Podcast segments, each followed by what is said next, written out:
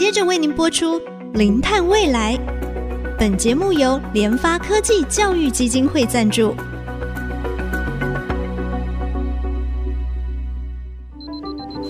前瞻能源新方向，以科学与科技迈向近零碳排，智慧永续，与您一同开创零碳未来。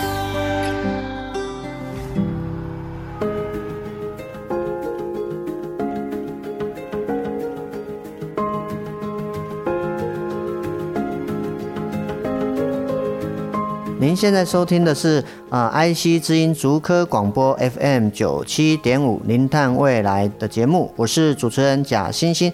这一集我们仍然要继续进行我们的减碳游记，带大家走出录音室，实地走访关渡国中的干豆好公民电厂。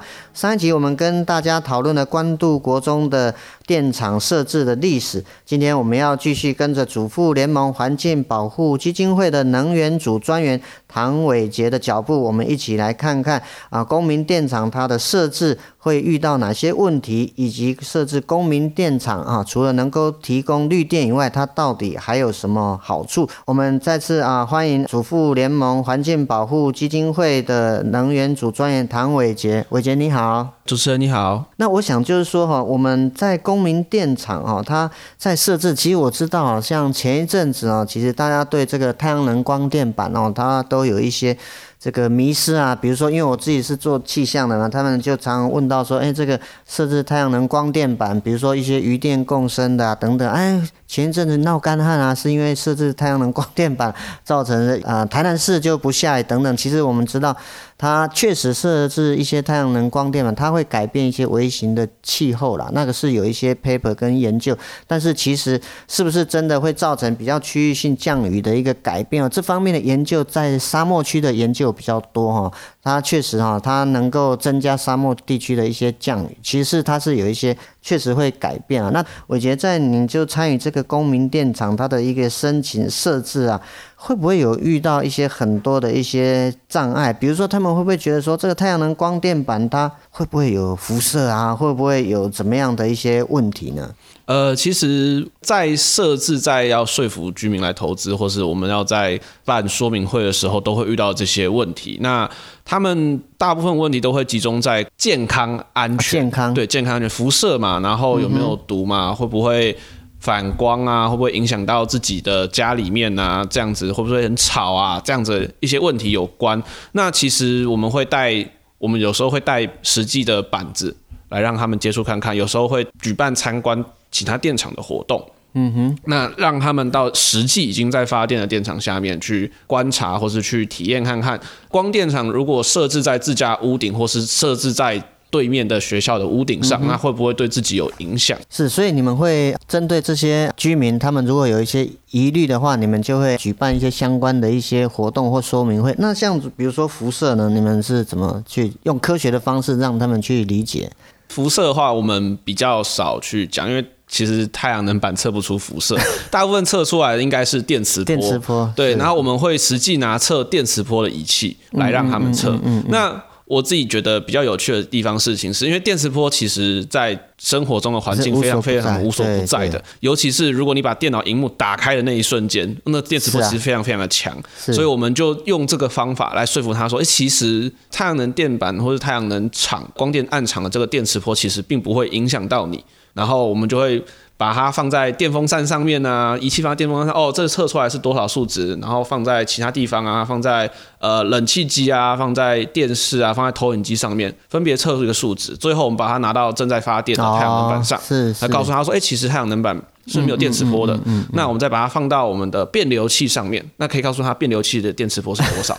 然后我们再把它拿远一点点，你就会看到那个数值大幅的下降。就是说，哎、欸，它电磁波其实距离一定的距离以上，一米以上，基本上就已经测不太到了。是是，所以我想就是说，你们会透过一些实际的一些走访啊，正在运作的公民电厂啊，让他去了解他周边的环境。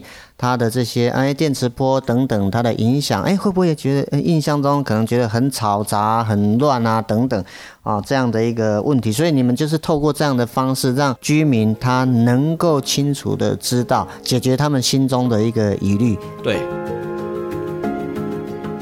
在屋顶上，伟杰继续跟我们提到怎么透过实际的参与，解除社区民众对屋顶光电的疑虑。大家问的最多的这个迷思是是什么？你还有没有印象？嗯，第一多的都是有关辐射跟电磁波。辐辐射跟电磁波。然后第二多的问题就是有没有毒。哦，有没有毒跟它的清洁跟清洗的问题？嗯，这是第二多的。是是，对。那其实太阳能板，我们有实际去在募集集资公民电厂的时候，我们有办一个活动，我们去找废弃的，也就是已经废弃或不符合不符合效率的太阳能板，我们把那些已经要拿去回收要淘汰掉的太阳能板，我们来让。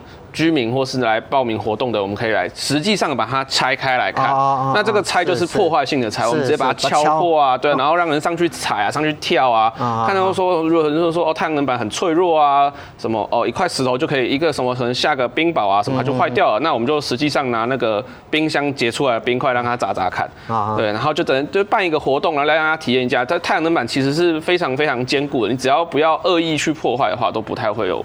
就是损坏的情况。嗯嗯嗯，所以我想就是说哈，这个太阳能的这个公民电厂，其实慢慢的哈，啊，随着这个啊科学的进步，还有我们很多的团体啊，NGO 或政府部门跟很多民众的这个沟通啊，其实。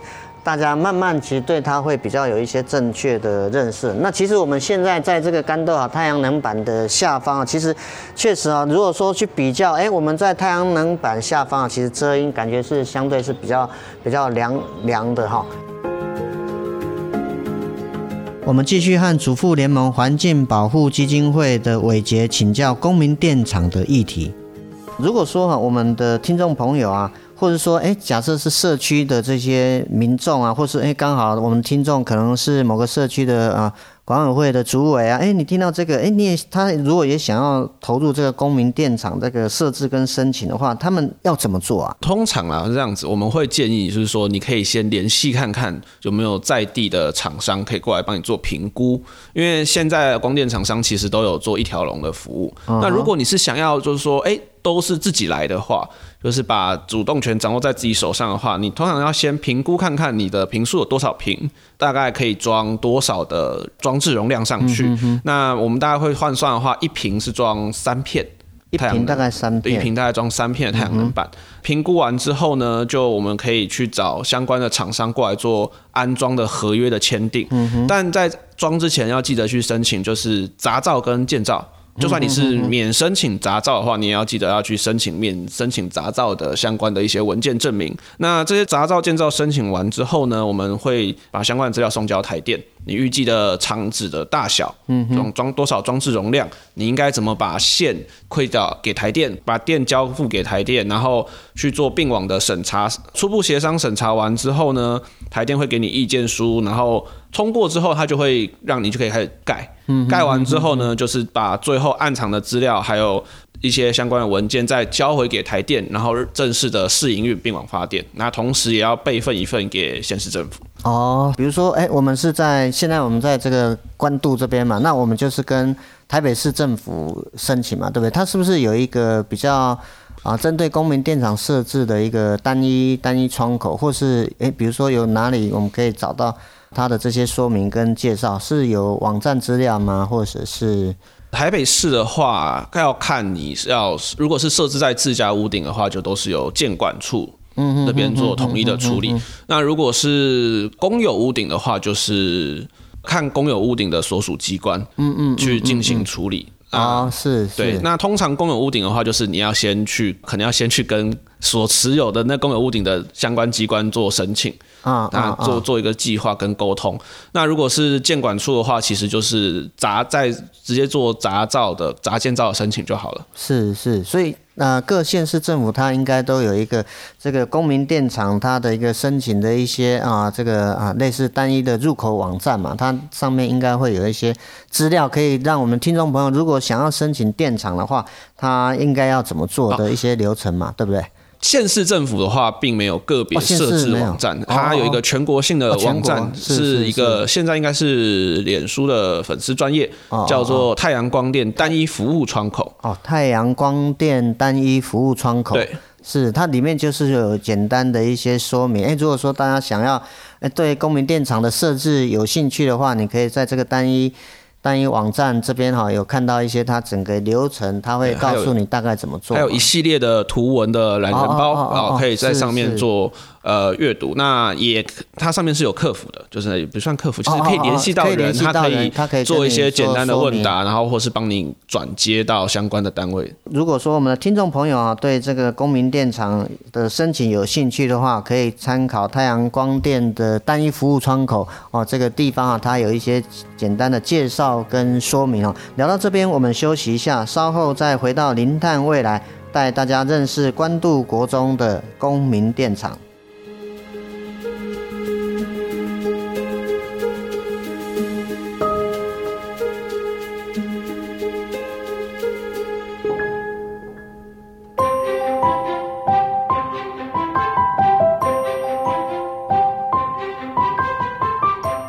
回到零碳未来的现场哈，我是主持人贾欣欣，要继续带大家讨论什么是公民电厂。我们非常高兴邀请到主妇联盟环境保护基金会的能源组专员唐伟杰哈，伟杰，我想就是说哈，呃，也很好奇啊，就是台湾现在的这个公民电厂，大概都是以这种屋顶型的光电居多吗？对，没错，是以屋顶型的光电居多。它没有其他，还有没有其他的一些形式啊？呃，其实公民电厂的形式可以非常非常的多元。嗯嗯嗯，那在台湾的话，我们目前有听到有几个是有关小型的水力发电的案例，是以公民电厂的形式去申请的。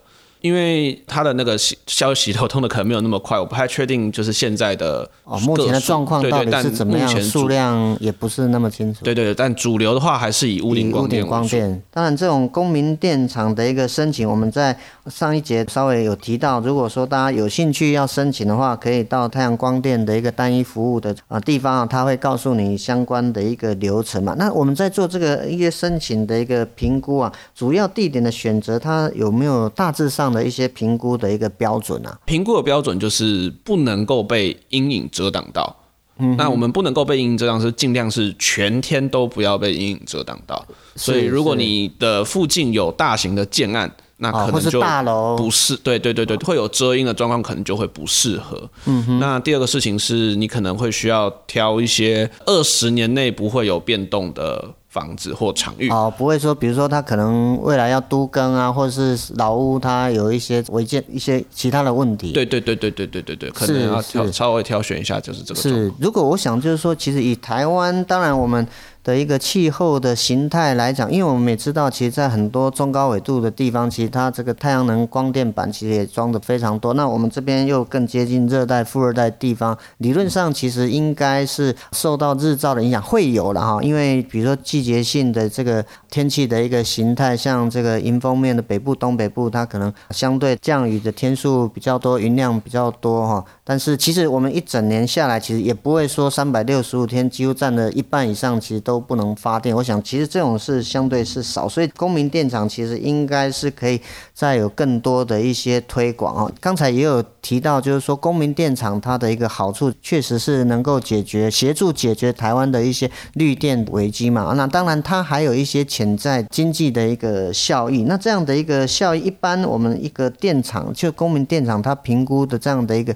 效益来讲的话，大概是多少？比如说，诶，我们想要投资这个公民电现场啊，它的营运，比如说它的这个报酬大概是怎么样？一般现在市场上大概是怎么样？一般的话，我们大概北部会抓十到十一年，回回收板子跟电厂建设的成本。南中南部的话，大概是八到九年，会回收建设的成本。整体的 IRR 就是所谓的投资报酬率的计算的话，大概会落在五趴到五点五趴之间。那会依各个暗场的形式有点会有不同，会有不同。是，所以就基本上来讲的话，如果在台湾的这种天气气候的条件，大概就是十年左右啦，可以回收它的这样的一个。对对对对对。但这个跟呃我们的太阳能的怎么收益的形式也有关系。嗯嗯。像比我们高纬度很多的荷兰，他们一年大概有。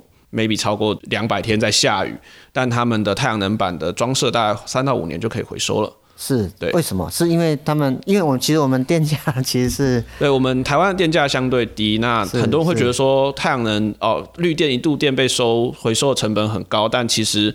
相对于高纬度的国家，或者相对于电价自由化国家，他们的盈利空间是比我们来的更多的。对对对。那我想刚好就是接着这样的一个议题嘛，哈，就是说国外当然电价的市场它是一个市场自由机制在调整，所以它价格其实会会浮动的哈。国外它在这个公民电厂是不是也有一些比较成功的一些案例？是不是也可以跟我们听众朋友做个分享？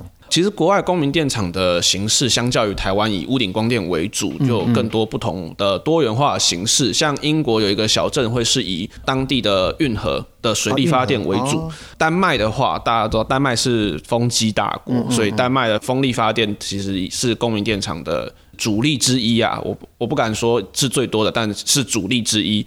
那英国的话，也还有一些是生职能的啊，生职能的一些公民电厂的形式，还有一些是以提供热暖气。